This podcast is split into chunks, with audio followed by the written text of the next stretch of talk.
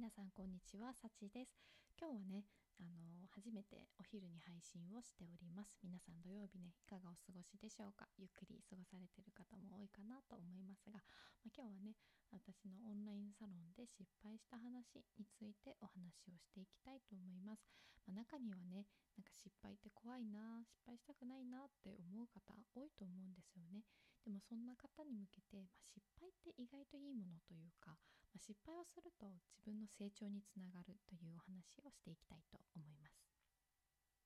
とねちょっとここまで聞いてみて もしかしたら気づかれた方もいるかもしれないんですけれども、えー、初めてね音声機材を使って録音をしておりますコンデンサーマイクとあとオーディオインターフェースとヘッドホンをねこの前 Amazon で買いまして、えー、それを部屋にねセットしてえー、使っておりますかなりテンション爆上げでございます。だからねそうテンションめっちゃ上がってるからお昼に配信するっていうね、まあ、そんな感じでございます。はいでは早速ね私がオンラインサロンで失敗した話についてお話ししていきたいと思います、まあ、これはね私の去年のお話です、まあ、3ヶ月限定のオンラインサロンっていうのがあって、まあ、それにね入会したんですよ。で入会したきっかけっていうのは同じ仲間をねなんか作りたいなって思ったんです。なんか周りにあんまり副業とか始めている方がいなくてでもねやっぱりなんか自分頑張っている中でなんか周りに同じような目標を持ってる人がいたら頑張れるんじゃないかなと思って、はい、オンラインサロンの入会を決めました。ね、入会当時はね、オンラインサロンで買ってやるぞみたいな力をつけてやるんだ。自分で稼ぐ力をつけるぞみたいな めっちゃね、あの、うんそうやる気はすごいあった。そうやる気はすごいあったんですよ。とてもやる気に満ち溢れておりました。でもねそう入会したのは良かったんですよ。で初めてのオンラインサロンでねちょっとなんかあのあれスラック？スラック使ってるオンラインサロンで、まあ、そのスラックっていうあのチャットのねあのツールなんですけどの中でなんかいろんなチャットのページがあって、まあ、自己紹介のチャットスペースとか、まあ、メインラウンジというかこう皆さんのね活動している活動内容を報告するような場所とかもあったりしてまずねそう大体入った方って自己紹介ページに自分のね自己紹介を登録あ入力するんですよ。そう誰幸ですみたいな初めまして。私はここうこういうもので、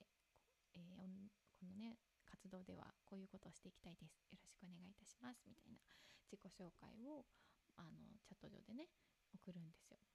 それからこうどんどんねあのかみんな、うん、サロンメンバーといろいろこうやり取りしてみんなでこう頑張っていくみたいな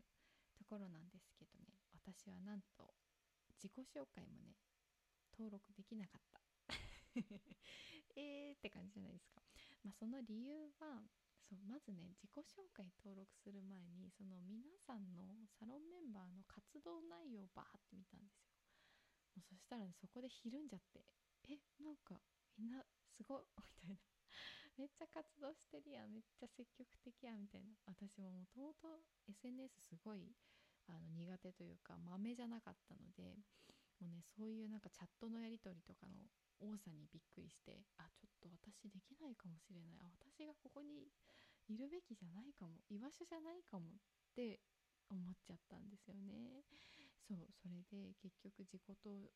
自己紹介すらね登録できないまま、まあ、ひたすらねそう、えー、時間だけが過ぎ去っていく。そんな3ヶ月が。続きましてそう一応ね毎日ねあの自己紹介登録しなきゃなって思ってたんですよ。最初の方は。でもまあうんまあ明日でいいかな。うんうんまたあまあいっか。また明日明日明日やろう。みたいな。のが積み重なって3ヶ月経っちゃったんですよ。そうやばくないですか？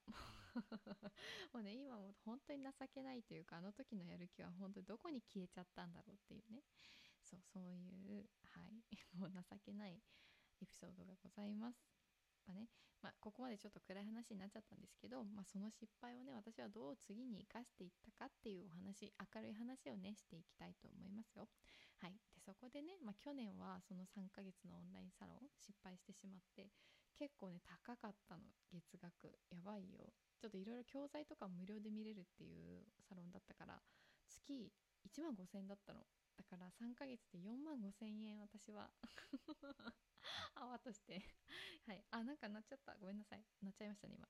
えー、そうそう。泡に、えー、泡じゃないね。そう4万5千円失いましたよ。うん。本当にもったいないことしたなと思います。はい。でまあ、そこでね私が次に何をしたかというとまた新しいオンラインサロンに入りました。おうち秘書サロンっていうねサロンに入りました。まあ、そのきっかけ、まあ、知ったきっかけは池早さんという方の動画を見て、まあ、おうち秘書サロンを知ってねそうなんかちょっと興味を持ったんですよ。なんかこれからはオンライン秘書伸びる伸びると思いますみたいな池早さんのお言葉を、えー、聞いてあ私サポートするの好きだし、えー、オンライン秘書いいかもと思って、はい、入会を決めました。そうその時はねやっぱりこのままじゃダメ。もう前のね失敗を引きずってたして引きずってたらダメだな。で自分から行動しないと何も変わらない今度こそ行動しよう。もうね今度こそは行動するぞという、えー、ことをね心に決めて今年の1月に入会を、えー、決めました。でねやっぱりね入会直後ね私はメインラウンジっていうね皆さんの活動内容見ちゃったんですよね。やっぱ気になります。気になるじゃないですか。そう。で見てそしたらもう皆さんねなんかもう素晴らしい方が多くてはやっぱりなんか私ここにいていいのかしらってちょっと一瞬頭をよぎったんですよ。ね、どんだけどんだけチキンなんだっていうね、はい、そうそう。でもでも今度はめげずになんとか勇気を出して自己紹介を投稿できました。もうねできたよ。一歩踏み出せました。でかつそのおうち秘書サロンの中にはねあの日報っていうそのチャットの、えー、スペースもあって、まあ、今日ねやったこととか、まあ、今日これやりますとかね皆さんのその毎日の日報を投稿するところもあったので私はまずそこからあの投稿を毎日するようにこえー、しました。で、まあ、それをね毎日投稿していく中でそのおうち一緒サロンの、まあ、これはディスコードっていうチャットのね、えー、サービス使ってるんですけど、まあ、毎日開くっていうところから、えー、習慣づけができました。でそこで慣れた後に何か企画に参加したいなということで、えサロン内のねコラム、えー、うん、500字から1500字くらいだったかな、うん、そうそれくらいでなんか何でもいいので、書いてみましょうみたいな企画があったのでねそれも参加をいたしました。はい、という感じでちょっとずつね活動量を増やしていったんですね。そう。でもまあそれでだいたい入会してから1ヶ月くらいが経ちました。そう。でもねなんかサロン内で投稿しているだけでも、うん、なんか何も変わらないかなってちょっと思い始めたんですよね。1ヶ月目で。そう。でなんか他にも始めたいけど何をしたらいいんだろう、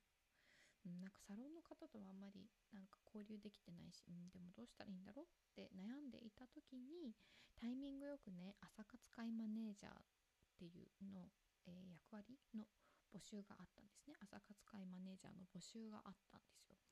で、まあ、ちなみに朝活会っていうのはそのおうち秘書サロンの中でね毎朝7時から8時の間に、まあ、サロンのメンバーで集まれる人だけでね黙々と作業する会のことを言っていてかつマネージャーは、えその会の開始と終了を管理したりあとはツイッターでね、え今日も朝活会やりました参加者は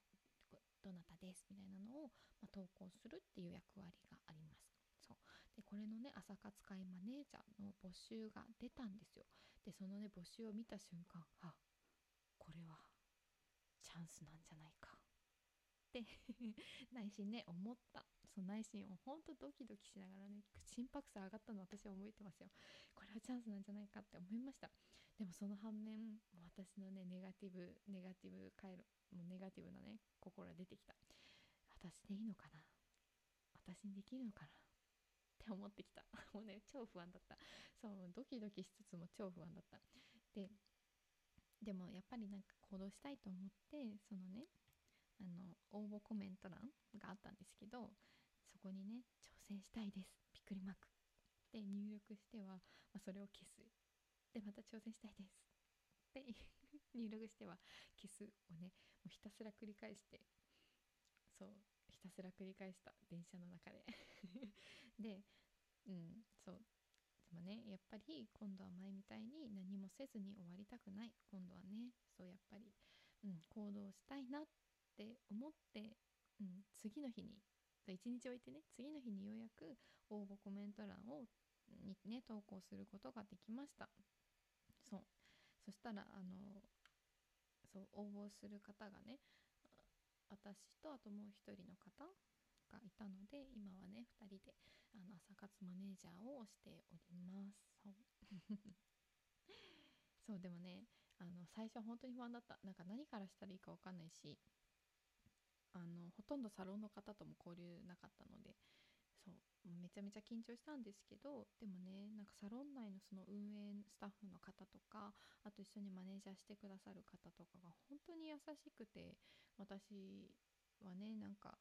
なんだろうアイディアとかもあんまポンポンポンポン出てくるタイプじゃないんですけどもうどんどん周りの方がこうしてみたらいいんじゃないとか教えてくださってアドバイスもしてくださるのでね本当にあこうすればいいんだなっていうね学びを日々いただいております。うん、なんかそうやってね尊敬できる方と一緒に活動ができるのってこんなに楽しいんだなって思いました。もう全然私まだねギブ全然できてないんですけど本当になんだろうなそういう尊敬できる方が周りにいるとあ自分もこうなりたいって思うしあこうすればいいんだなじゃあ自分も次こうしてみようってねなんか次に活かせるので、うん、すごいねいい経験になっているなと思います。なのでまあこれをきっかけに朝活会マネージャーを始めたのがきっかけをきっかけになんかサロン内での時間っていうのが本当に学びのある場所に変えることができたんですね。なのでまあ一回ね私去年かのオンラインサロンではすごい大きな失敗というか本当情けない失敗をしてしまったんですけれども、まあ、次こそはやるぞ、うん、このままじゃダメだ。っていうね思いで次一歩進めてよかったなと思っております。はいまあまあ、そんな感じでね、まあ、失敗を次に生かす上で、まあ、私ちょっと3つのことが大切だなって思ったのでそちらも合わせてご紹介したいと思います。はいえー、失敗を次に生かす3つの考え方ということで1つは自分はダメだと思わない自分はダメだと思わないです。やっぱりね自分ってダメだなって諦めちゃうともうそのまま先進まないんですよ。うん、なので、うん、自己否定は良くないですね。はい、で2つ目は失敗したらなぜ失敗したのか原因を考える、うん、失敗したらなぜ失敗したのか原因を考える、ま、これもねすごい大事なことだと思います。失敗したら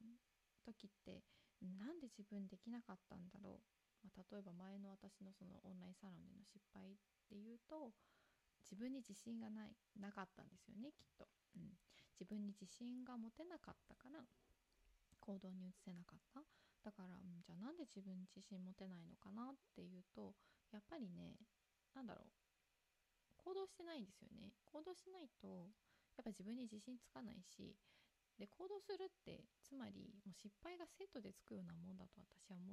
ね、もうね思った。思いました今回のことで。そうだからね、まあ、失敗したらなんで失敗したのかなっていうのをこうどんどん分解していって自分の中でじゃその要因をね消すためにはどうしたらいいかな。じゃとりあえず行動してみるかとかね。そういう分解をして次に生かしてみるっていうのが大切かなと思います。はい。あ3つ目言おうとしたら今一緒に言っちゃった。そう 3, つは3つ目に言いたかったのはね次は失敗したしないためにまた行動するっていうことですね。原因を考えて行動するっていうのが大切だと思います。そう失敗しもうね失敗していいんですよ。失敗していい、うん、失敗したら次につなげられるしもう自分学べるし次にね生かしていったらいいんです。だから失敗って失敗するの怖いなとか思っている方どんどん失敗していきましょう。もう次に生かしたらいいんです。うん。ね。まあ、とは言いつつね。とは言いつつ人間なのでやっぱり失敗したら落ち込んじゃうこともありますよね。私かなり落ち込みましたよ去年。そう。でもね落ち込んだ時はやっぱダメな自分を認めてあげるっていうのが大切だと思います。ダメな自分も認めてあげる、うん、完璧な人はねこの世にはいないのでまあな失敗しちゃったな自分、うん、っていうのをちゃんと認めてあげた上でじゃあ次に何をしたらいいかなっていうのを考えて行動することでちょっとずつ人って成長していけるのかなと思っております。はい、では今日はね私がオンラインサロンで失敗した話についてお話をさせていただきました。はいちょっと長くなりましたが最後まで聞いてくださった方ありがとうございます。では本日は以上となります。皆様素敵な週末をお過ごしください。